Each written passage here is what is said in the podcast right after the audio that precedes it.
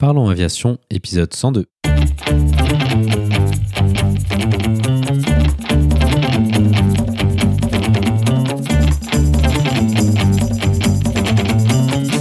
Parlons aviation, le podcast qui parle de tout ce qui vole.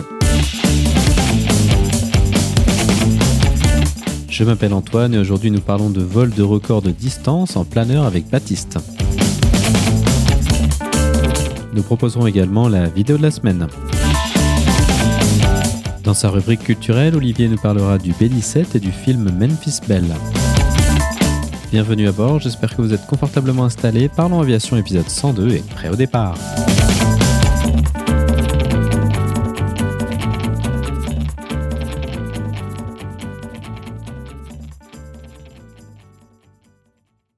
Bonjour et bienvenue dans le 102e épisode de ce podcast. Cette semaine, nous allons parler de vol en planeur, mais pas n'importe quel vol.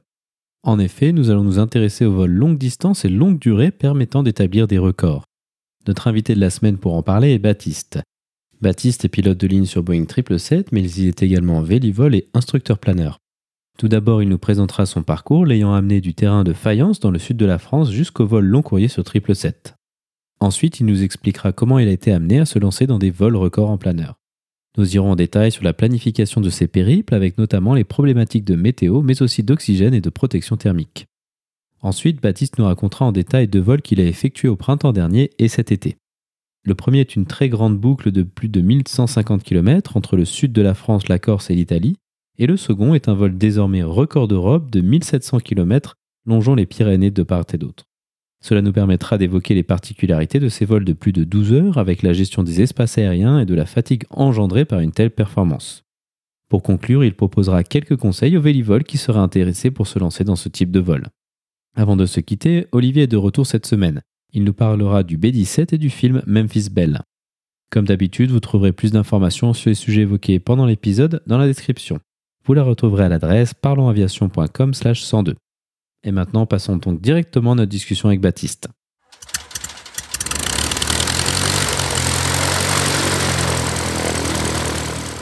Bonjour Baptiste et bienvenue sur Parlons Aviation. Peux-tu nous décrire ton parcours aéronautique?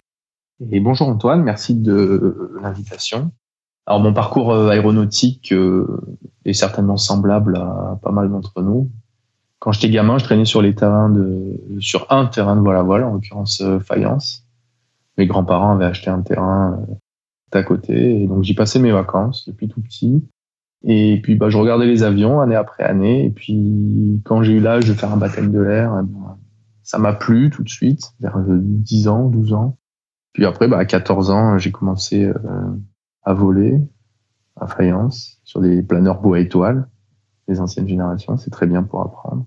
À 15 ans, j'ai été lâché. À 17 ans, j'ai été breveté. Et puis, euh, de là, euh, pour mes études, je suis allé voler euh, dans le sud-ouest de la France. J'étais étudiant à Toulouse, donc je suis allé voler dans les Pyrénées un petit peu. Et puis euh, de nouveau à Fayence, quelques années.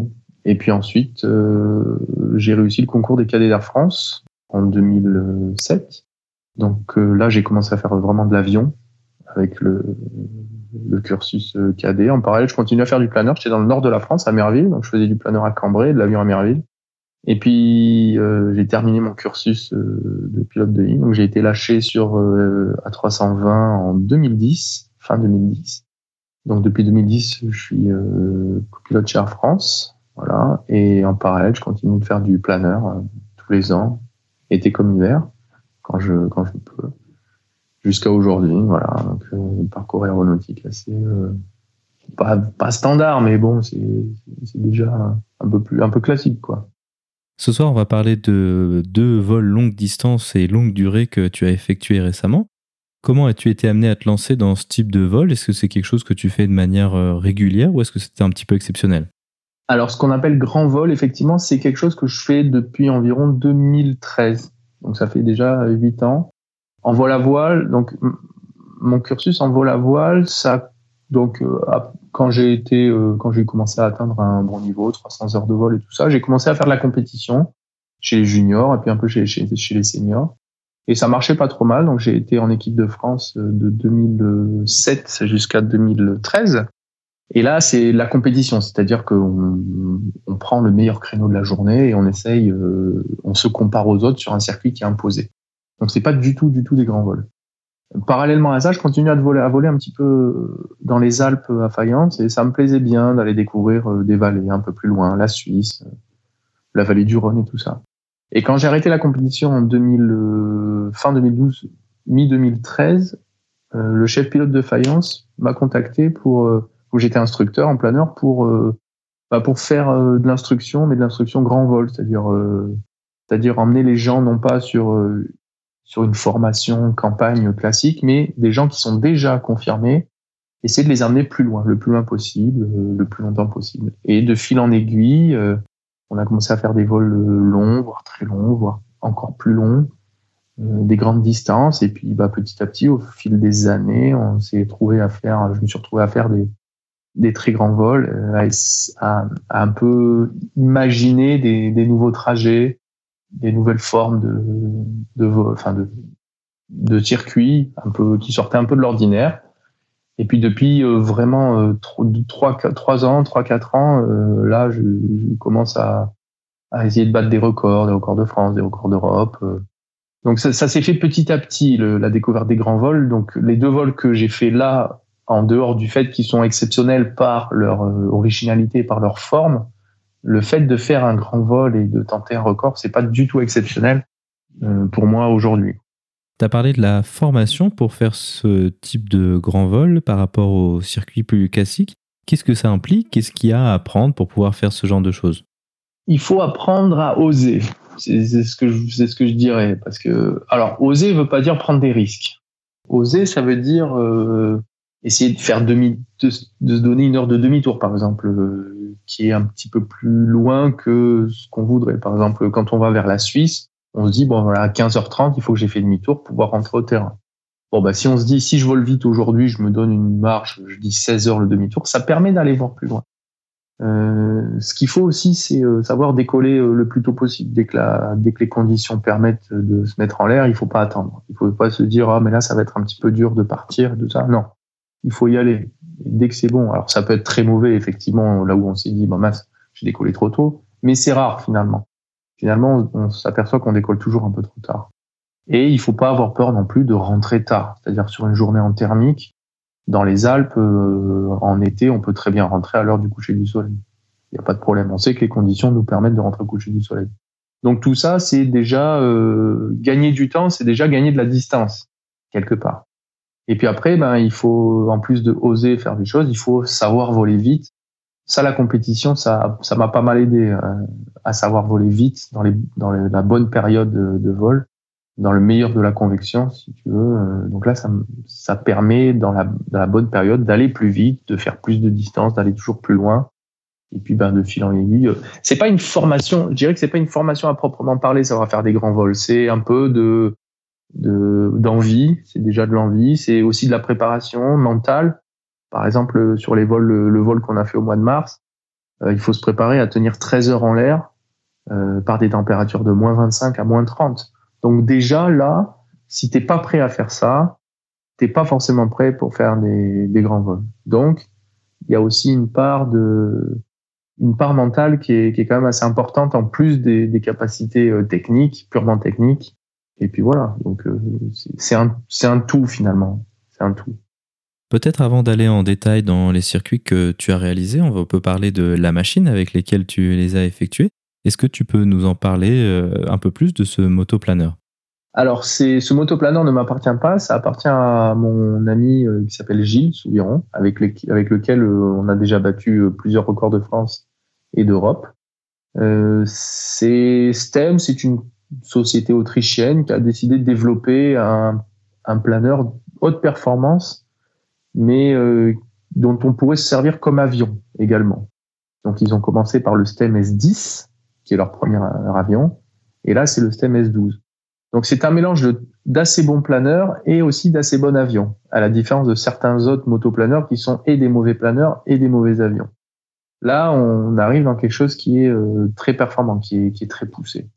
Le coup de force qu'ils ont réussi à faire, c'est de mettre le moteur à l'avant donc du cockpit avec une hélice avec un cône qui s'étend et qui se rétracte pour faire sortir l'hélice et ainsi avoir le moteur à l'avant. Et l'hélice, une fois qu'on n'a plus besoin de cette hélice, ce moteur, on, on, la rétracte et le cône se referme et ça devient vraiment un planeur sans traîner, sans rien dû à une hélice ou à un moteur. Et ça, c'est très fort. Ça, c'est très bien. Ils ont réussi à faire euh, aujourd'hui le CMS-12 un planeur, enfin un avion d'une autonomie de plus de 1500 km, par exemple, avec le plein complet, et un planeur avec des performances, euh, bon, ça va pas vous parler, mais euh, d'un type Arcus, qui est vraiment euh, un, un, planeur biplace de dernière génération euh, d'un grand constructeur allemand. Donc ça, c'est le coup de force. Ça, c'est très fort. Et donc Gilles ayant ce planeur qui est un biplace, un côte à côte, et eh ben on s'est retrouvé à faire des vols ensemble. D'abord lui avec son STEM S10 il y a quelques années, et puis ben depuis qu'il a le STEM S12, on est vraiment sur la même longueur d'onde tous les deux pour faire des, des grands vols, pour faire des records, et, donc c'est naturellement qu'on s'est mis à voler ensemble. Je le remercie d'ailleurs parce que c'est pas c'est lui, c'est son planeur, c'est pas le mien, mais ça, ça doit lui plaire de voler avec moi. donc on continue comme ça, c'est plutôt pas mal. Donc voilà, pour le, pour le planeur, c'est, une très belle machine. Ça permet, par exemple, pour le dernier vol qu'on a fait au départ de Fayence euh, vers la Corse, que j'ai pu l'appeler la veille, euh, la veille à, à 11 heures du matin et lui dire, Gilles, demain, il y a une journée, j'aimerais bien tenter la Corse et l'Italie. Euh, qu'est-ce que tu en penses? Et lui, il était à Perpignan, c'est-à-dire qu'il était quand même assez loin. Et quand il a vu la météo, quand il a dit OK, je viens tenter le, le vol avec toi, ben il était 16 heures, il était il était chez lui à 16 heures à Perpignan et il était à Fayence à 18h30 pour pouvoir euh, préparer le vol du lendemain. Donc ça, c'est ça, c'est un tour de force aussi. C'est impossible avec un planeur plus classique. Effectivement, la, si je dis pas de bêtises, la particularité des motoplaneurs plus classiques, c'est que tu as une autonomie qui est souvent très très faible et qui peut juste servir pour sortir euh, d'un point bas ou quelque chose comme ça, alors que là, le STEM, il y a vraiment la possibilité de voyager avec, avec le moteur allumé, c'est ça l'idée? Voilà, c'est ça. L'idée, c'est qu'avec un STEM, tu voyages. Tu te mets en palier, euh, tu as un grand pas et tu voyages un motoplaneur plus classique, alors, il y a un peu d'autonomie. Par exemple, euh, moi j'ai un motoplaneur euh, monoplace classique, mais il y a 3000 euh, mètres de montée d'autonomie, ce qui est pas, ce qui est pas négligeable. J'ai une heure d'autonomie globalement, mais c'est pas fait. Je peux pas faire de palier avec, je peux pas faire de croisière. donc je pourrais, j'aurais pas pu aller à Perpignan moi par exemple avec mon planeur. C'est absolument impossible. Il faut le démonter, le mettre dans l'armoire et faire la route. Donc c'est pas du tout le même même timing. On n'est pas du tout dans le même dans le même Par contre, à, à terrain de décollage équivalent, mon planeur est plus performant que le sien. C'est-à-dire que tous ces vols-là ou ces records-là seraient, j'ai bien seraient au conditionnel, seraient battables avec un, un planeur de meilleur, plus classique, mais de meilleure performance.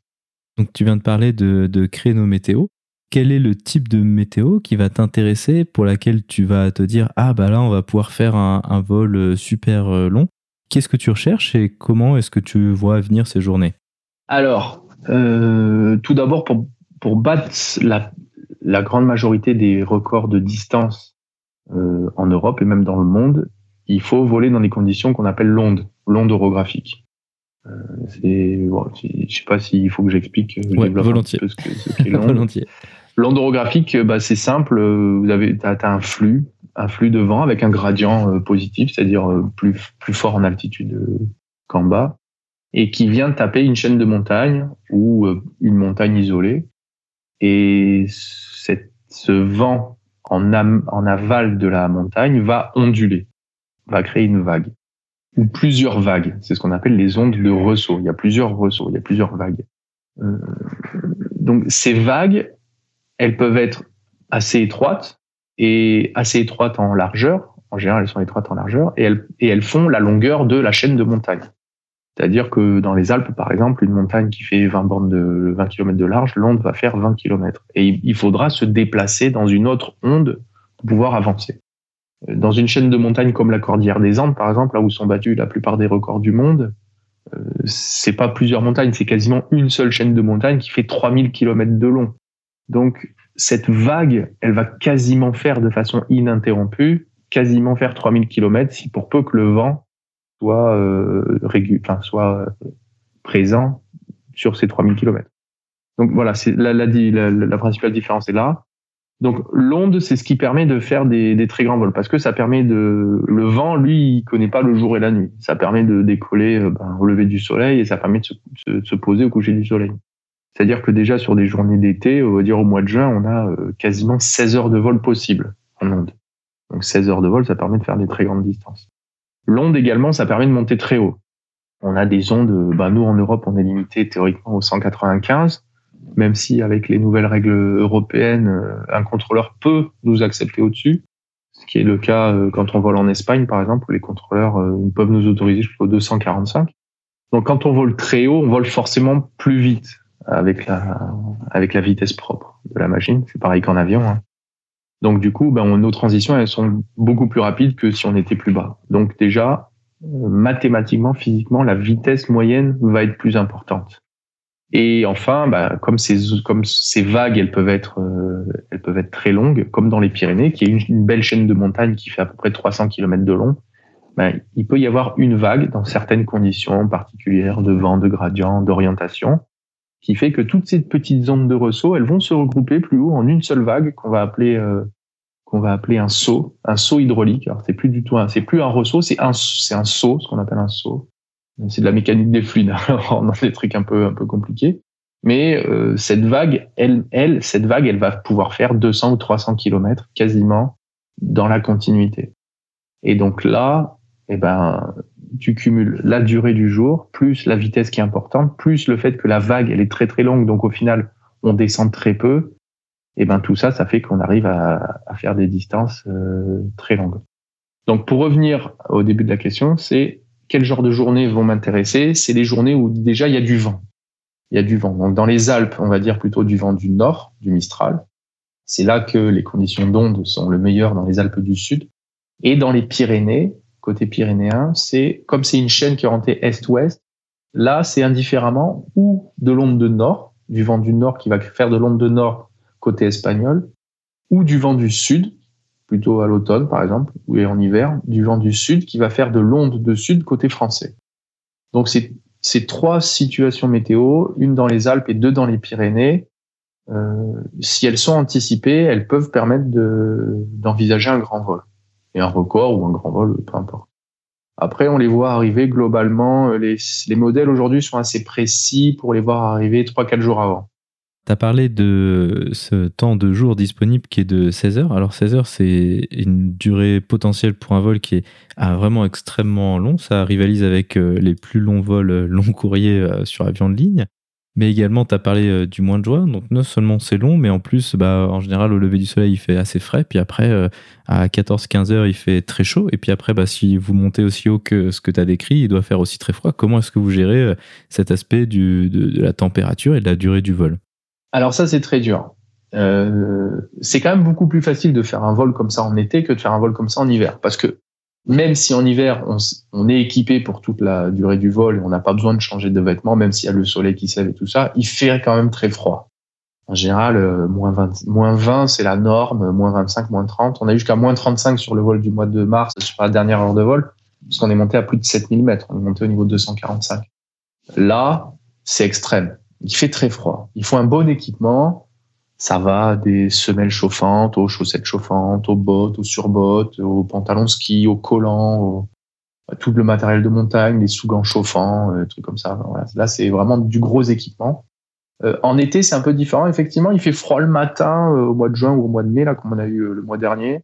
Mais finalement, il fait froid assez peu longtemps. C'est-à-dire qu'à partir du moment où le soleil est déjà bien levé, ça se réchauffe. Et même si on est à 6000 mètres, à 6000 mètres, il faisait encore moins 10, moins 15, le soleil est quand même suffisamment haut sur l'horizon avec une verrière qui réchauffe quand même parce que ça fait un peu un effet de serre, la verrière du planeur. On n'est pas équipé euh, anti-UV comme les avions de ligne.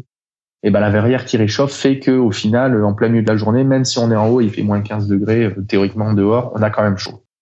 Donc ça a été un peu comique euh, le mois dernier sur notre vol, on a décollé de faïence tôt le matin, 5h30, il faisait un peu froid. On était bien équipé pour le froid. Et puis, euh, arrivé en Corse euh, à 10h du matin, voilà, même à 6000 mètres, on avait très très chaud.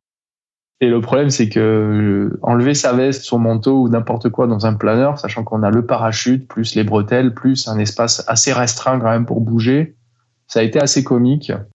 On a, ça, nous a pris 10 minutes chacun à peu près de bouger dans tous les sens, enlever les ceintures, le parachute pour essayer d'enlever la, veste. C'était assez rigolo. Mais bon, au final, c'était nécessaire parce qu'après toute la durée du vol, on est fin mai. après, sur l'Italie, on était plus bas. Il faisait quand même très chaud. Donc là, il faut, il fallait pas être trop couvert. Donc justement, allons-y sur le sujet de ce vol où tu es parti de, ou en tout cas vous êtes parti de, de Fayence pour aller en Corse puis en Italie. Est-ce que tu peux nous décrire un peu le déroulé de ce vol et quels étaient les défis associés à chaque étape?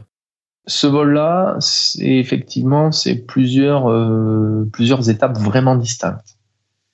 C'est pas comme un vol le vol qu'on a fait au mois de mars où finalement on c'était long de toute la journée c'était les mêmes conditions. Là, ce vol du mois de mai, c'est plusieurs défis, effectivement. Premier défi, c'est de, c'est, c'est trouver l'onde sur Fayence pour pouvoir traverser. Il y a plus de 200 km de traversée maritime.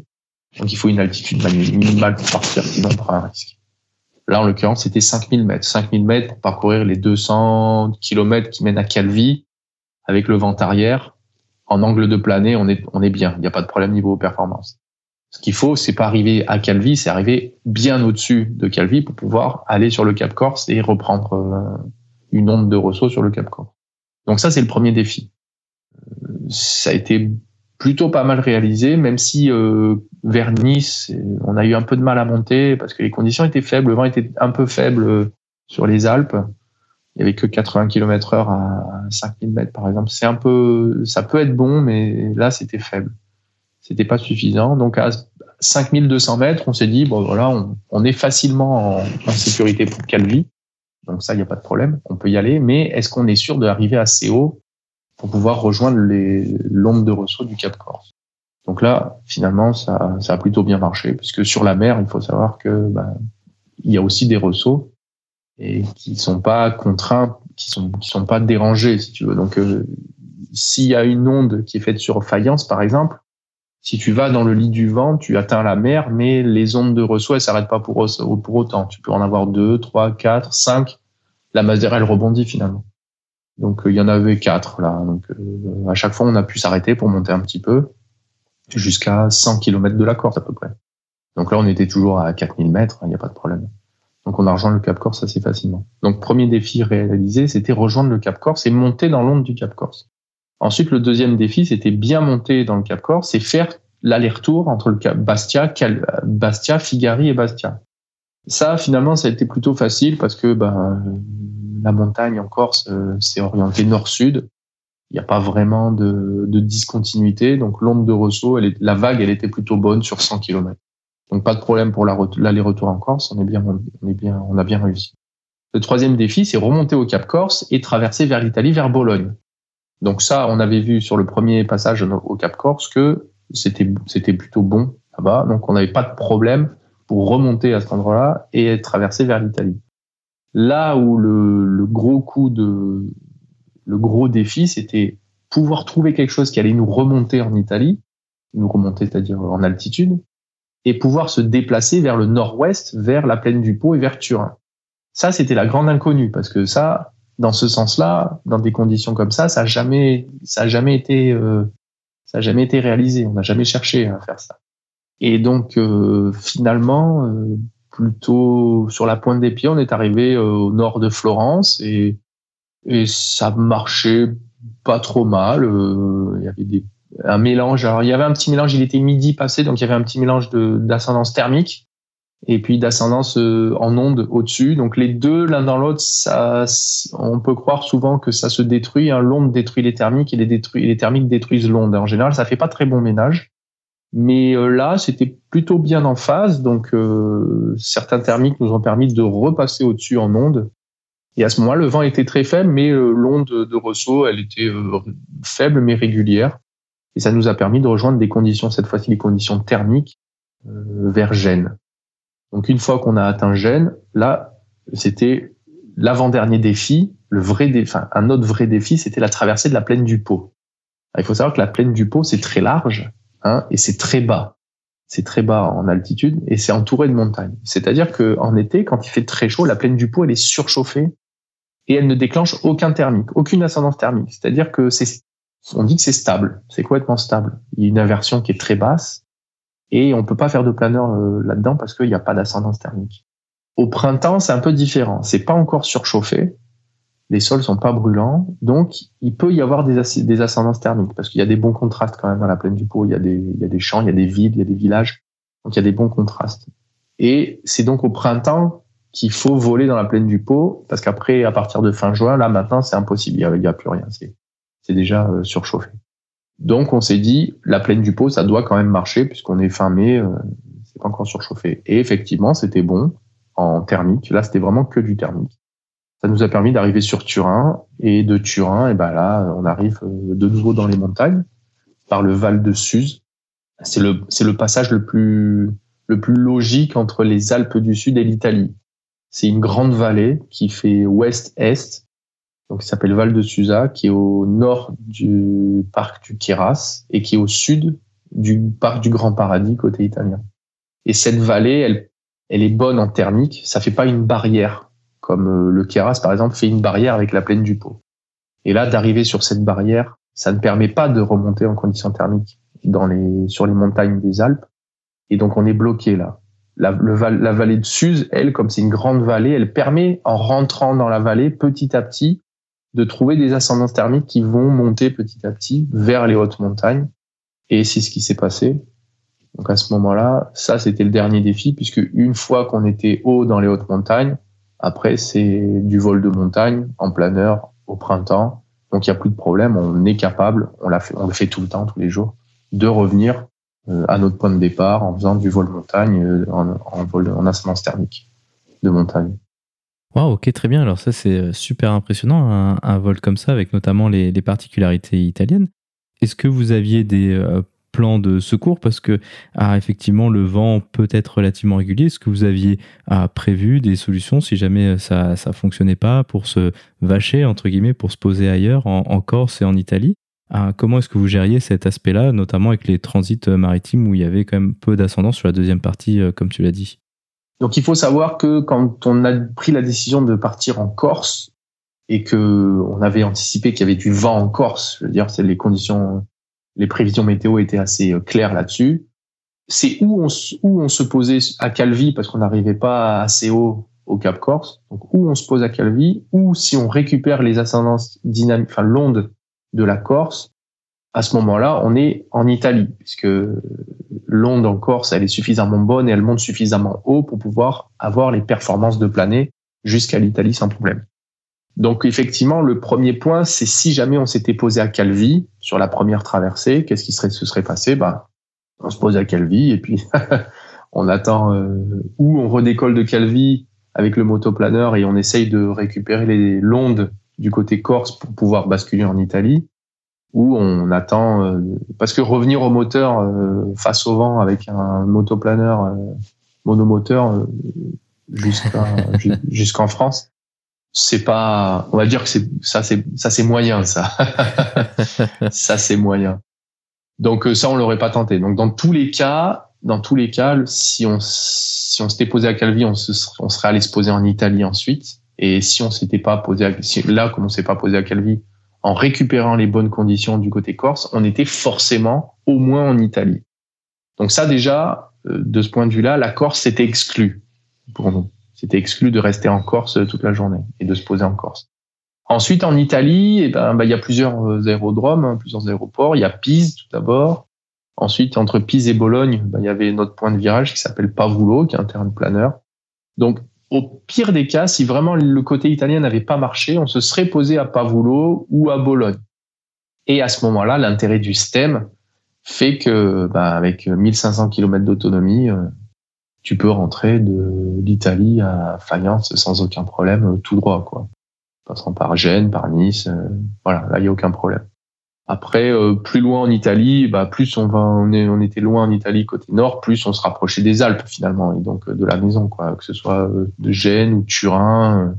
Après, c'était, on n'était pas très loin. Donc avec le STEM, il n'y avait pas de problème, si tu veux. C'était, il n'y avait pas de, d'appréhension à, ce que ça marche pas et à se poser entre, entre part en se disant euh, oulala je suis à 400 km de chez moi comment je vais faire pour rentrer ou aujourd'hui ou demain? Donc ça il y avait pas l'avantage du système c'est qu'il n'y a pas cette appréhension là il n'y a pas cette question à se poser Donc on peut, on peut voler, on peut y aller tant qu'on est en local d'un aérodrome pour se poser. Eh ben on, on joue les conditions euh, météo au maximum et c'est et c'est ça qui a marché finalement. C'est parce qu'on a osé, osé, osé. Puis finalement tout a tout a bien fonctionné. Wow, super. Alors là, effectivement, l'intérêt du motoplaneur, je pense, est, assez clair parce qu'un planeur classique, c'est quand même euh, autrement plus compliqué si on se pose aussi loin de la maison. Un autre aspect de, des zones dont tu as parlé, avec notamment bah, la Côte d'Azur, avec Nice, et puis euh, l'Italie, avec euh, beaucoup d'espaces aériens contrôlés. pour la Côte d'Azur, quiconque regarde une carte aéronautique, c'est quand même un joli enchevêtrement de zones contrôlées plus ou moins accessibles. Et l'Italie, c'est même encore pire parce qu'il y a pas mal de ces zones qui sont de, classe A, donc interdite euh, aux avions et aux planeurs en vol à vue. Comment est-ce que vous avez géré cet aspect-là? Est-ce que ça a posé problème? Alors oui, ça a été le point noir du vol, le gros point noir. Donc euh, si un contrôleur écoute le, podcast, euh, tant pis pour lui.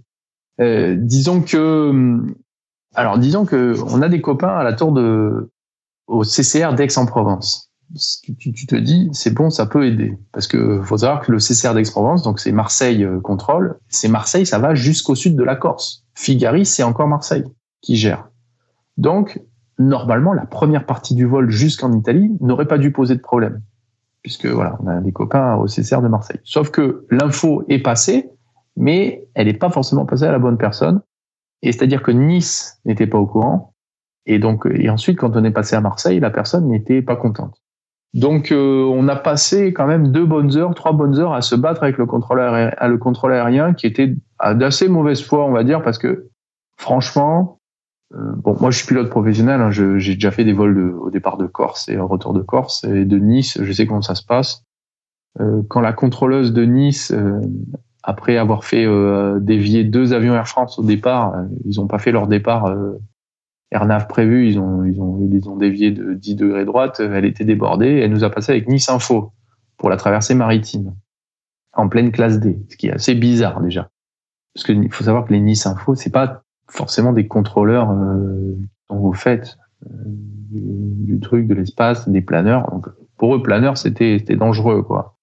Le problème, c'est que ben, entre Nice et la Corse, on est dans les espaces euh, classe D de Nice, les arrivées de Nice, mais tant qu'on est au-dessus du niveau 130, ça pose, ça devait pas poser de problème. Le problème, c'est que on n'était pas, on n'a pas été bien accueillis et euh, on a eu des réflexions comme, euh, par exemple, il est hors de question que je dévie un IFR pour un VFR qui sait pas garder une altitude. oui, sauf que l'espace aérien de Nice entre la Corse et Nice, il fait 100 nautiques par 100 nautiques et que entre la Corse et Nice, en dessous du niveau 200, il doit y avoir deux avions à l'heure. Et quand je dis deux avions à l'heure, c'est, je pense, en heure de pointe. Donc, c'est de la mauvaise foi. C'est de la mauvaise foi. Et ça, c'est dommage. Quand on est arrivé en Corse, on est passé avec le contrôleur de Bastia Info, qui était très sympa, sauf que au-dessus du niveau 140, ça repasse avec Marseille Contrôle. Et là, pareil, Marseille Contrôle, on a eu un accueil exécrable de la part euh, ben, du contrôleur de Marseille, qui nous a dit que normalement, on ne devait pas accepter les VFR au-dessus du niveau 140, voilà, ce qui est qui est une nouvelle règle, je ne sais pas d'où ça sort, et que bah, ça l'arrangeait pas, alors que sur la Corse, entre le 140 et le 195, à part les deux avions qui arrivent vers Figari euh, pour se poser à Figari, il y a absolument personne. C'est, c'est pas un carrefour euh, d'airway dans lesquels on passe en dessous du niveau 200. Donc ça, c'est pas vrai. Donc, euh, preuve en est que entre Bastia, Figari et Bastia, le contrôleur nous a pas du tout appelé une seule fois parce qu'il n'y avait pas un seul risque de conflit, il n'y avait pas un seul avion qui aurait pu interférer avec notre trajectoire. Donc, c'était dommage, c'était de la mauvaise foi. Donc, on n'a pas eu un bon contact avec euh, avec Nice ni Marseille. En passant en Italie, on se dit bon, bah, les Italiens, pourquoi pas Ça va peut-être nous changer de la France. Et ben non, parce que en passant avec euh, Milan contrôle, euh, on devait passer quasiment vertical l'aéroport de Pise hein, jusqu'à Bologne. Donc effectivement, bah, on arrive sur un aéroport international, hein, c'est Pise, c'est un aéroport international. On était au niveau 150 et on arrivait vers le niveau 100 euh, vers Bologne. Donc là, le contrôleur de Milan Control nous dit que vu qu'on a un motoplaneur, on serait, sera capable de maintenir un palier pour passer la, CTR de Nice, de Pise, pardon. Donc, ce que j'ai trouvé aussi d'assez mauvaise foi, puisque Pise, en, cette période de Covid, il n'y a pas beaucoup de trafic non plus, c'est le moins qu'on puisse dire. Et donc, euh, en forçant un peu le contrôleur de Milan, en lui disant que le moteur, c'était uniquement en cas d'urgence et en dessous de 5000 pieds qu'on pouvait le démarrer, il s'est retrouvé un peu coincé, le contrôleur. Donc là, en nous transférant avec le contrôleur de Pise, qui lui était vraiment dans son espace, qui nous a dit, bah écoutez, j'ai personne, vous faites comme vous voulez. Et là, on s'est dit, il y a, il y a un gros problème de communication entre un contrôleur d'approche et un contrôleur de centre en route. Et là, c'est pas normal. Là, voilà, là, ça, ça, ça doit pas se passer comme ça parce que c'est du stress, c'est de la contrainte. On est en planeur, je veux dire, un, contrôleur qui refuse l'accès à un espace, euh, si l'espace est très grand, comme Nice, comme euh, Milan, bah à ce moment-là, on est vraiment coincé parce qu'on peut pas faire le tour, c'est pas possible. Donc euh, on passe de force et puis après, bah, il se passe des, c'est pas bien quoi. C'est dans l'intérêt de personne, disons. Et au final, quand on voit la façon dont ça s'est passé, c'est-à-dire qu'on a, a, on a eu interféré avec personne, aucun IFR. Finalement, il n'y avait pas grand monde en vol euh, en IFR sur ces trajectoires-là ce jour-là. On se dit qu'avec un peu plus de bon sens et, et de communication, bah, les choses seraient beaucoup mieux passées, ça engendrait beaucoup moins de stress. Je sais pas, il y a peut-être euh, chez les contrôleurs euh, le fait d'entendre planeur, ça les, ça les stresse. Ça peut se comprendre. Hein. Je sais que chez nous, c'est pas dans la culture euh, du planeur d'avoir euh, d'avoir une information de de faire de la formation sur l'espace aérien, sur les classes d'espace et tout. Maintenant, oui, de plus en plus, mais avant, ça n'a jamais été euh, dans l'air du temps. Donc, c'est un peu resté comme ça, où les planeurs, bon, on était des, des joyeux lurons qui nous amusions à faire des ronds dans les, sous les cumulus, autour du terrain, et puis voilà, quoi.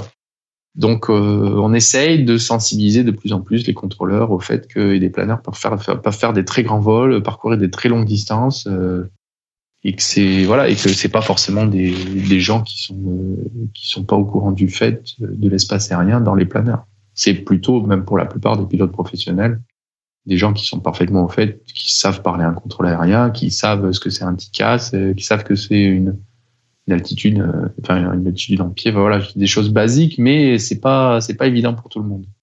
Donc ça n'a pas été facile sur, sur ce vol-là, euh, j'avoue. Euh.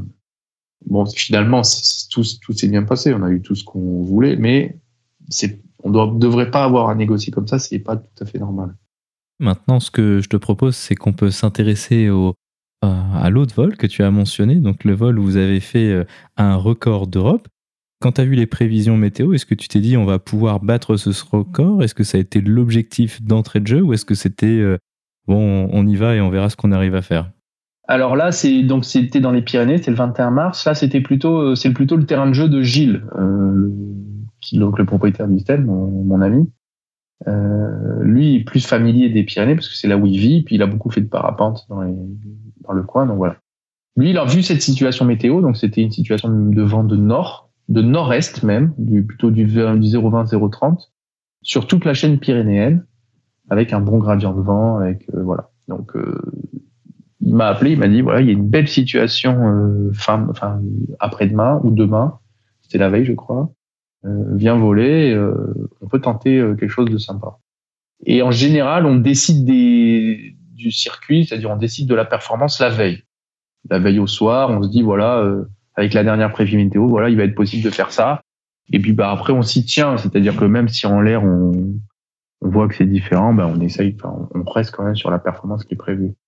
Et d'avoir vu ces très belles conditions là la veille, on s'est dit ce record d'Europe là, ces deux records d'Europe là, c'est cela qu'il faut tenter ce jour-là parce que c'est c'est vraiment ça s'oriente vraiment vers ça. Là, on avait vraiment prévu de, de faire ce vol-là, de faire ce record-là.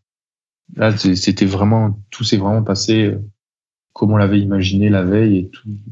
On avait vraiment tout prévu comme ça. Ça, il n'y avait pas de, pas de doute là-dessus. On a vraiment en rencontré en vol ce à quoi on s'attendait. On imagine que pour faire un record, ça demande un petit peu plus que de juste de faire un, un aller-retour sur les Pyrénées, parce que je pense que ça, c'est un vol qui est fait relativement communément. Euh, comment est-ce que vous avez réussi à, aller plus loin que, ces Pyrénées qui sont, à mon avis, euh, assez fréquemment euh, parcouru en temps normal? Effectivement, les Pyrénées, là, en fait, on peut faire, un, pour faire un record en trois points de virage, ça fait quatre branches possibles. Donc, ça fait deux allers-retours. Donc, effectivement, un aller-retour sur les Pyrénées, c'est assez couru. Là, c'est deux allers-retours. Donc, c'est déjà un peu moins couru. Mais les bonnes conditions dans les Pyrénées, ça va globalement du sud de Perpignan jusqu'au nord-est de Pampelune. C'est-à-dire que ça fait 350 km. On va dire même un peu moins, ça fait 330 km. 330 km, si tu multiplies par 4, ça fait 1320 km. Et de 1320, il faut arriver à nous, à notre corps, de 1700. C'est-à-dire qu'il faut rajouter 380 km. Donc 380 km, d'un côté, bah, il faut rajouter, euh, il faut rajouter 100 km, ça fait 200. Et de l'autre côté, il faut rajouter 90 km, ça fait 180 à peu près. C'est-à-dire que bah, des bonnes conditions, tu prends les bonnes conditions et il faut faire 100 km de plus d'un côté et 80 km de plus de l'autre. 100 km de plus d'un côté, vers l'ouest, c'est Pampelune. C'est. C'est, pas trop difficile. Quand si tu montes à 6000 mètres à l'extrémité ouest des bonnes conditions, tu peux planer 100 km aller et 100 km retour sans perdre trop d'altitude. Donc ça fait, euh, ouais, tu perds 3, on a perdu 3000 mètres. C'est plutôt faisable. De l'autre côté, c'est la mer. C'est pas tout à fait pareil. Ce qu'on a réussi à faire, c'est sur, surtout sur la dernière, c'est surtout sur la dernière branche en fait. En fait, les les 100 km du côté de Pampelune, ça suffit pour faire 1600 km si on revient vers la mer au sud de Perpignan sur la dernière branche. Sauf qu'il faut faire 1700 km pour le record. Donc là, il faut faire 100 km d'un côté sur la mer et 100 km de l'autre. Et là, c'est plus compliqué. Il faut s'éloigner quand même. Euh, c'est quand même assez engagé sur la mer. Donc là, l'avantage, c'est qu'au sud de Perpignan, il y a une petite montagne qui s'appelle les Alberts et qui déclenche une très belle onde de ressaut. Alors, la montagne, elle fait 1200 mètres, hein, mais ça, l'onde derrière monte jusqu'à 6000, peut-être 7000, voire 8000 mètres. C'est assez fabuleux. Et donc, en demandant au contrôleur aérien gentiment si on pouvait monter au 245, ils ont accepté euh, notre requête. Et donc, bah, de plus de 7000 mètres, à cet endroit-là, il est plus facile de planer 100 km sur la mer et de revenir que si on était parti que de 6000 mètres. Donc, c'est pouvoir augmenter les distances dans les Pyrénées, c'est ça il faut prendre la largeur des bonnes conditions et il faut essayer de planer le mieux possible des deux côtés, des plus loin que les deux extrémités pour pouvoir allonger la distance. Là, les 1700 km, ils vont être plus difficiles à, à battre puisqu'on est quand même allé chercher loin dans les plus loin que les extrémités et assez loin quoi. Donc euh, faire plus, il va falloir ou trouver autre chose ou partir de d'un autre endroit, euh, voilà. Là, ça va être plus compliqué. Alors, je mettrai une carte de votre vol dans la description. Ce sera peut-être effectivement euh, plus clair. Un, aspect aussi de ces vols dont on n'a peut-être pas encore trop discuté, c'est l'aspect fatigue. Parce que donc euh, il y a l'aspect hypoxie également. Donc pour être à ces altitudes-là, on imagine que vous avez de l'oxygène, mais c'est quand même quelque chose d'assez fatigant, surtout qu'on est au soleil toute la journée sous une verrière qui fait un bel effet de serre, comme tu l'as décrit. Comment est-ce que vous gérez cet aspect-là dans des vols aussi longs et aussi exigeants? Donc c'est une question d'habitude. C'est-à-dire que l'habitude, c'est déjà, il faut se lever tôt, bien sûr. Donc qui dit se lever tôt, dit savoir se coucher pas trop tard. Mais bah, se lever tôt, c'est-à-dire 3h30 ou 3 heures. Si c'est des vols en été, décollage 5h30, voilà, faut se lever à 3h, 3h30. Le problème, c'est que entre l'excitation de la préparation du vol, entre l'excitation de réussir euh, la performance, et eh ben finalement dormir c'est ça devient plus difficile. Donc, c'est une question d'habitude, c'est essayer de pas penser au vol, essayer de, de, se coucher tôt, essayer de dormir le mieux possible. Voilà, ça c'est ça c'est difficile. Ensuite, effectivement, le lendemain matin, euh, le lendemain, bah, quand on se réveille, on est fatigué. Euh, quand on va au terrain, euh, quand, on se prépare à décoller, il fait déjà froid, donc on, on a déjà passé du temps sans voler à se réchauffer et à perdre de l'énergie. Donc déjà, ça, ça joue. Ensuite, comme tu dis, il y a les 12, 13 heures, 14, 15 heures de vol qui, elles, effectivement, sont assez fatigantes puisqu'il y a la concentration, il y a euh, l'envie de bien réussir et puis s'il y a jamais il y a un point bas ou quoi, bah, il y a le stress de la remontée. Enfin, tout ça fait que, effectivement, on perd beaucoup d'énergie là-dessus. L'hypoxie, un peu moins parce que les systèmes d'oxygène aujourd'hui sont quand même assez efficaces avec l'oxygène à la demande. Donc ça, c'est bien régulé. Donc ça, ça va. Mais euh, la lutte contre le froid, euh, comme j'ai dit tout à l'heure, le bon équipement, ça aide. Et puis bah, le fait de, de le faire souvent, et puis bah, le, et puis d'être d'être dans l'excitation du vol, ça permet de tenir jusqu'à la fin du vol, effectivement. Après, je dis pas que le soir, on s'écroule pas de fatigue au moment de dormir. C'est plutôt des bonnes nuits même qu'on fait après. Mais euh, mais ouais, c'est c'est une question d'habitude, effectivement. Même quelqu'un qui fait de l'avion ou même quelqu'un qui fait du long courrier, tout ça, euh, c'est pas la même fatigue. Euh, c'est c'est difficile quoi effectivement. C'est il faut il faut le faire. Bah, ça commence par des vols de 5 heures puis 6 heures puis 7 heures puis 8 heures puis après on fait 10 heures et puis après le cap est passé quoi. On fait 10 heures on fait 12 heures on fait 13 heures.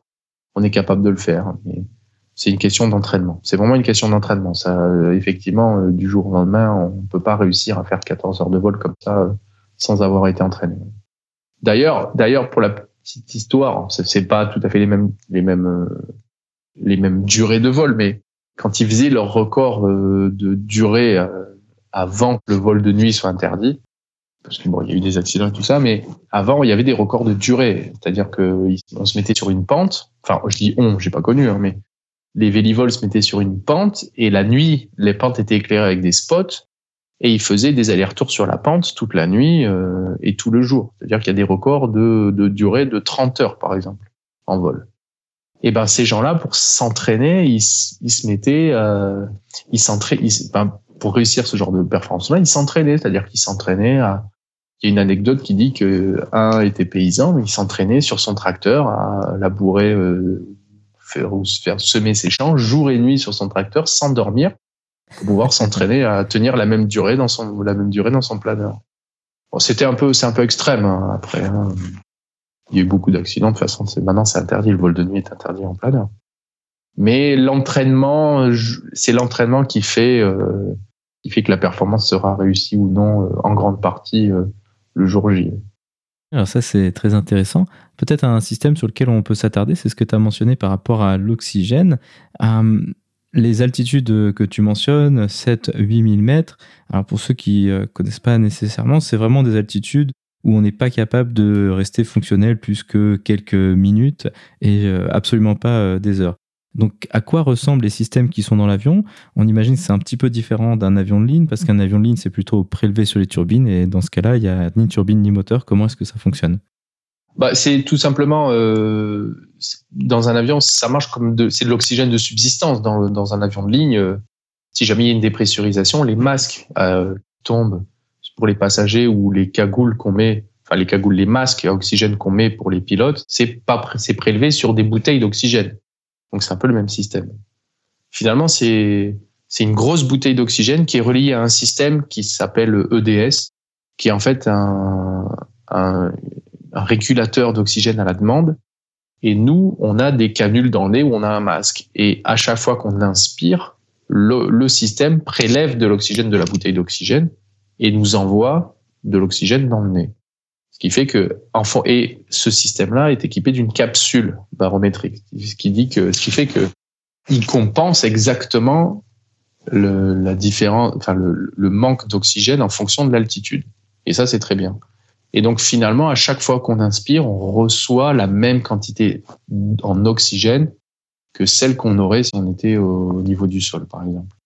Euh, on imagine donc qu'il y a une bouteille. Est-ce que c'est un système électronique qui est géré par l'avion? Est-ce qu'il y a une autonomie euh, limitante par rapport à ça? Comment est-ce que, est-ce que ça fait partie des aspects des ressources qu'il faut gérer sur un vol comme ça? Ouais, c'est totalement indépendant. Donc c'est totalement indépendant. Il faut, il faut avoir une bouteille d'oxygène qui soit suffisamment grosse pour avoir, euh, pour pouvoir subvenir aux besoins d'un, d'un pilote ou d'un équipage pendant, on va dire, pendant 16 heures ou 17 heures. Ça, les bouteilles aujourd'hui, voilà, le STEM S12 il est équipé de deux grosses bouteilles d'oxygène. Je pense que c'est des 4 litres qu'on peut gonfler à 200 bars. Donc, euh, je laisse aux physiciens euh, faire le, les calculs, mais euh, il y a largement assez d'oxygène pour, pour toute la durée du vol, sans qu'on ait besoin de s'en soucier. Ensuite, le système qui délivre de l'oxygène à la demande, lui, il est juste alimenté par des piles. Donc, si jamais elle tombe en rade, tout simplement avoir une, une paire de piles de rechange et, et c'est reparti pour euh, euh, plusieurs heures. Donc ça, il n'y a pas de a pas de problème. Aujourd'hui, l'oxygène, si on est bien équipé, c'est euh, pas vraiment un souci. Donc on n'a pas vraiment euh, besoin de se, soucier de ça pendant tout le vol, ce qui est plutôt une bonne chose d'ailleurs. Donc maintenant, commençons à nous diriger vers la conclusion. Donc, tu as fait ces deux super vols. Est-ce que tu as d'autres projets de records, euh, d'autres super vols comme ça qui sont prévus pour les mois ou années à venir? Quels sont un peu tes défis que tu souhaites Ouais, ouais, oui, bah oui, c'est sûr. Bah, on n'a pas envie de s'arrêter en si bon chemin. Hein. y a une, on a une idée avec Gilles, c'est de retenter un vol qui a été fait en 92, qui a jamais été refait depuis. Pour les, pour ceux qui qui, connaissent, ou même euh, ceux qui connaissent pas, ils doivent certainement en avoir entendu parler. C'est le fameux Vinon Fez, réussi par les frères Arbaud en 1992. Donc ils ont décollé de Vinon et dans ces conditions d'onde de nord, avec du vent nord, ils ont réussi à traverser toute l'Espagne et aller se poser à Fez au Maroc en un peu plus de 13 heures de vol. Euh, ces conditions, on peut les retrouver, alors pas tous les ans bien sûr, on peut les retrouver une fois tous les 3, 4, 5 ans peut-être. Et à ce moment-là, on voudrait essayer de refaire euh, ce trajet-là, ben, un peu plus, un peu plus grand évidemment, parce que l'idée c'est toujours d'essayer d'améliorer un peu les performances. Mais ça, ça nous tente très bien, ça, voilà, de partir de France et d'aller se poser euh, le plus loin possible au Maroc. pourquoi pas euh, réussir à, à, toucher la classe et se poser à Ouarzazate ou Marrakech. Ça peut être éventuellement possible. Avec des durées de vol de 15-16 heures, c'est fort, c'est fort, c'est fort possible. Ensuite, dans le même axe que on a réalisé, que le vol qu'on a réalisé le mois dernier, il y a deux mois, donc euh, Corse et Italie et retour, on, ça, on peut agrandir. On peut agrandir sans problème dans des le jour où les conditions sont un peu meilleures que celles qu'on a eues. C'est-à-dire qu'on pourrait éventuellement essayer de faire, euh, de traverser de la Corse vers la Sardaigne et de récupérer un peu de d'onde de ressaut en Sardaigne, puisque la Sardaigne est moins montagneuse que la Corse mais elle l'est quand même un petit peu et euh, ça crée quelques ondes également euh, la Sardaigne. Donc euh, un jour où les ondes sont établies en Sardaigne, pourquoi pas tenter la Sardaigne et revenir en Corse et faire le même chemin que a fait il y a deux mois. Donc on peut on peut agrandir dans ce dans cet axe-là, on peut agrandir encore le vol qu'on a fait, le dernier vol qu'on a fait. Donc ça c'est c'est un gros défi ça aussi dans les dans les années à venir. Ça pas. déjà, et puis voilà, c'est déjà pas mal. Hein. Effectivement, c'est déjà super. Quel conseil aurais-tu pour les vélivoles qui écouteraient ce podcast et qui seraient intéressés pour se lancer dans ce type de vol longue distance, euh, longue durée? Déjà, demander des conseils ou demander des retours d'expérience à des gens qui ont l'habitude d'en faire. Ça, il n'y a rien de mieux que, que le partage d'expérience. Il n'y a rien de mieux. Ça, c'est top. Ensuite, eh ben voilà, il faut, comme je disais au début, il faut oser. Il faut pas euh, avoir l'appréhension de se poser euh, à un autre endroit ou de se poser loin le soir euh, parce qu'on n'a pas réussi à trouver les bonnes conditions. Donc il faut être un peu disponible aussi. C'est sûr que si le lendemain on a quelque chose de prévu, ça, on peut pas tenter ce genre de vol. Donc il faut oser. Le partage d'expérience c'est important. Et puis ben après il faut s'entraîner, c'est-à-dire à faire des longs vols. Comme j'ai dit, on peut pas faire du jour au lendemain sans avoir d'entraînement des vols de plus de 10 heures. Donc s'entraîner au départ avec euh, donc dans des belles conditions, à faire des vols de, de, de, plus en plus longs et de faire des distances de plus en plus grandes. Euh, et au bout de à quelques temps, je sais pas, c'est quelques mois, quelques années, euh, on est capable après de d'essayer de faire des très très grands vols et d'aller d'aller titiller les, les records. Donc c'est pas c'est pas inaccessible bien sûr et pour, pour quelqu'un qui voudrait se lancer, je conseille de s'entraîner, sans relâche, euh, été comme hiver, euh, par tout, tout, type de conditions. Voilà, il faut pas forcément cibler les journées avec les meilleures conditions. Il faut voler tout, il faut voler régulièrement, s'entraîner dans les conditions qui sont un peu moins bonnes, parce que ça permet, euh, ça, ça permet d'avoir une bonne expérience, une expérience récente qui fait que, au final, le jour J, on est prêt et on est, on n'a aucune mauvaise surprise, on n'est pas surpris par quelque type de conditions que ce soit. Ainsi se conclut donc cette discussion. Baptiste, merci beaucoup d'avoir accepté de venir sur le podcast pour nous parler de ces vols longue durée, longue distance. Avec plaisir.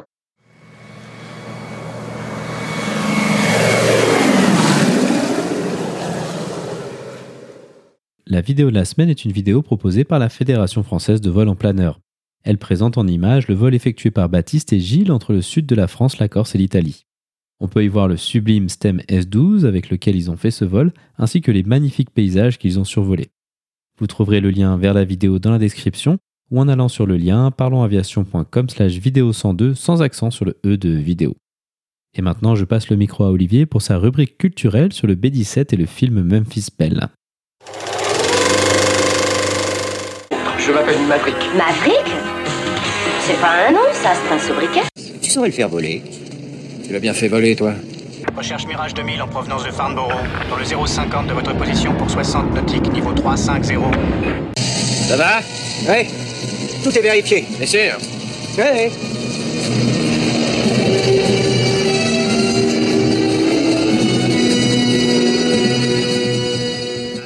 Bonjour à tous et bienvenue dans ce 20e épisode d'Avion légendaire où je vous parle aujourd'hui du B-17 et du film Memphis Belle. Alors le B-17 Flying Fortress, la fameuse forteresse volante, est un bombardier lourd quadrimoteur fabriqué par Boeing qui a volé pour la première fois en 1935. C'était à ce moment-là le seul quadrimoteur monoplan au monde. Il va entrer en service en 1941 au sein, de la 8e Air Force basée en Angleterre pour intensifier les bombardements sur l'Allemagne de jour, bombardements qui étaient déjà menés de nuit par la Royal Air Force avec entre autres ces Lancaster, comme je vous en avais parlé dans l'épisode consacré aux briseurs de barrage. Il n'y a pas beaucoup d'avions aussi emblématiques que le B-17, qui était en fait le premier bombardier stratégique déployé par les États-Unis au cours de la Deuxième Guerre mondiale, et qui fut un artisan indispensable de la défaite du Troisième Reich. Alors le B-17 en quelques chiffres, c'est 12 000 exemplaires fabriqués, un peu plus même. Le B-17 euh, est propulsé par 4 moteurs en étoile de 9 cylindres, développant chacun 1200 chevaux. C'est un très gros avion, donc de plus de 30 mètres d'envergure, 22 mètres de long, pratiquement 30 tonnes de décollage, à pleine charge, dont 3 tonnes 6 de bombes. Son rayon d'action maximal était d'environ 2900 km, pour une vitesse maximale d'environ 500 km/h vide, mais plutôt de 300 km/h lorsqu'il était à pleine charge. Il emportait 10 membres d'équipage, soit un pilote commandant de bord, un copilote, un navigateur, un opérateur radio, un bombardier et mitrailleur avant, un mitrailleur de queue, un mitrailleur dorsal, deux mitrailleurs latéraux, un mitrailleur ventral. Entre 1942 et 1945, les B-17 vont déverser 640 000 tonnes de bombes sur l'Allemagne et les pays occupés, au prix, il est vrai, de très très lourdes pertes, estimées à environ un tiers des effectifs engagés, soit environ 4700 appareils qui ne sont jamais rentrés. Fait peu connu, les Allemands ont eux aussi utilisé des B-17 en Norvège et au Moyen-Orient, en recyclant des appareils qui avaient été contraints de se poser en territoire occupé et en les rebaptisant Dornier 200. Après la guerre, certains B-17 furent recyclés en avions de transport, en avions de sauvetage en mer, de lutte aérienne contre les incendies, ou comme avions de reconnaissance. En France, ils ont été utilisés pendant encore 30 ans après la guerre par l'Institut géographique national, l'IGN, pour la photographie aérienne. Pour l'anecdote, et contrairement à ce qui est indiqué dans pratiquement toutes les références sur cet avion, le terme de forteresse volante ne fait pas exactement référence aux formidables capacités défensives de l'appareil lui-même, mais en fait à son rôle de défense du territoire des États-Unis, pour lequel il avait été initialement pensé lors de sa conception au milieu des années 30. Le 14 février 1944, un B-17G, immatriculé 42-310-44 et baptisé Herdid, décolle avec le reste de son escadrille de la base de Foggia en Italie pour une mission de bombardement de la gare de triage de Vérone. Il se fait intercepter au-dessus de Vérone et mitraillé par des chasseurs allemands Messerschmitt Bf-109 qui tuent l'opérateur radio et le mitrailleur ventral et blessent mortellement le mitrailleur latéral gauche. Ils mettent par ailleurs hors service deux des quatre moteurs. Le pilote tente de ramener son appareil mais est obligé de se dérouter sur l'aérodrome de la plaine de Calvi et alors qu'il termine son approche, un troisième moteur en lame l'obligeant à amérir en face de la citadelle. Les sept membres d'équipage restants peuvent être évacués et vont être secourus. L'avion est initialement intact au fond de l'eau, mais une tentative ultérieure de renflouement va briser et désagréger la partie arrière et déplacer l'épave un peu plus à l'ouest, emplacement où elle se trouve toujours. Tous les clubs de plongée du coin proposent site du B-17, qui repose donc par 28 mètres de fond. Le nez avant a totalement disparu, le poste de pilotage, certaines commandes, la carlingue, les ailes, les quatre moteurs sont par contre parfaitement visibles, ainsi qu'un reste de train d'atterrissage. Ce sera le dernier vol pour le pilote Frank Chaplick, qui sera par la suite contrôleur aérien dans le civil et qui décédera de sa belle mort en 2003 à 83 ans.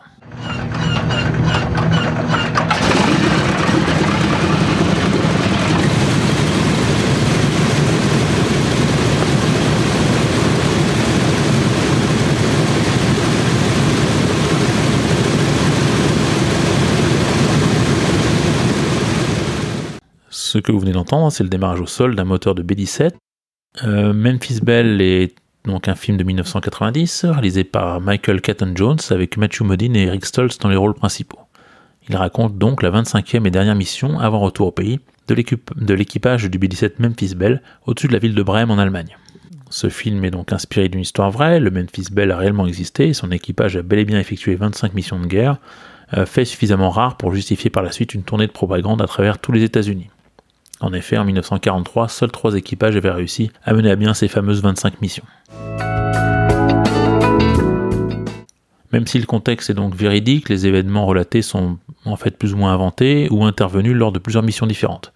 Le dernier bombardement du Memphis Bell euh, a par ailleurs eu lieu au-dessus de l'Orient et non en Allemagne. J'avais vu ce film en salle lors de sa sortie, j'en avais pas gardé un grand souvenir, mais j'étais en fait agréablement surpris en le revoyant par la qualité de l'interprétation. Euh, la réalisation reste, c'est vrai, très classique et les scènes de combat aérien sont assez décevantes et, pour tout dire, assez mal foutues. Mais bon, on est en 90, alors pas d'effet numérique, on fait avec ce qu'on a, dont des images d'archives. Sur le fond, c'est pas du tout un film militariste, il montre bien la trouille omniprésente des membres d'équipage qui font leur devoir euh, malgré tout. Et euh, une partie intéressante est l'opposition entre le chef d'escadrille qui est dévasté par la disparition de tous les jeunes soldats qu'il envoie en mission, en opposition avec la superficialité de l'officier chargé des relations publiques et qui prépare la tournée de retour de l'équipage du Memphis Bell. Une grande partie du film se déroule dans l'avion, dans un espèce de huis clos, donc euh, pour une immersion totale avec un équipage de B-17, je ne saurais que trop vous recommander le visionnage de ce film, qu'on peut facilement trouver en, en VOD ou DVD. Voilà, c'est terminé pour aujourd'hui. Je voudrais dédicacer cet épisode à toute l'équipe du club de plongée Castille à Calvi, soit Margot, Clarisse, Jade, Blaise, Mathieu et tous les autres, ainsi qu'à Pauline qui m'a fait découvrir ce club et grâce auquel j'ai pu, il y a quelques jours, euh, effectuer une plongée sur le B17 de Calvi. Merci les amis, vous êtes aussi pro que sympa. Je vous laisse avec la musique du film euh, Memphis Belle, signé George Fenton. N'hésitez pas à me laisser un message à légendairesavions.gmail.com si vous avez des commentaires ou si vous souhaitez que je, parle d'un avion, d'un film ou d'un livre en particulier. Merci.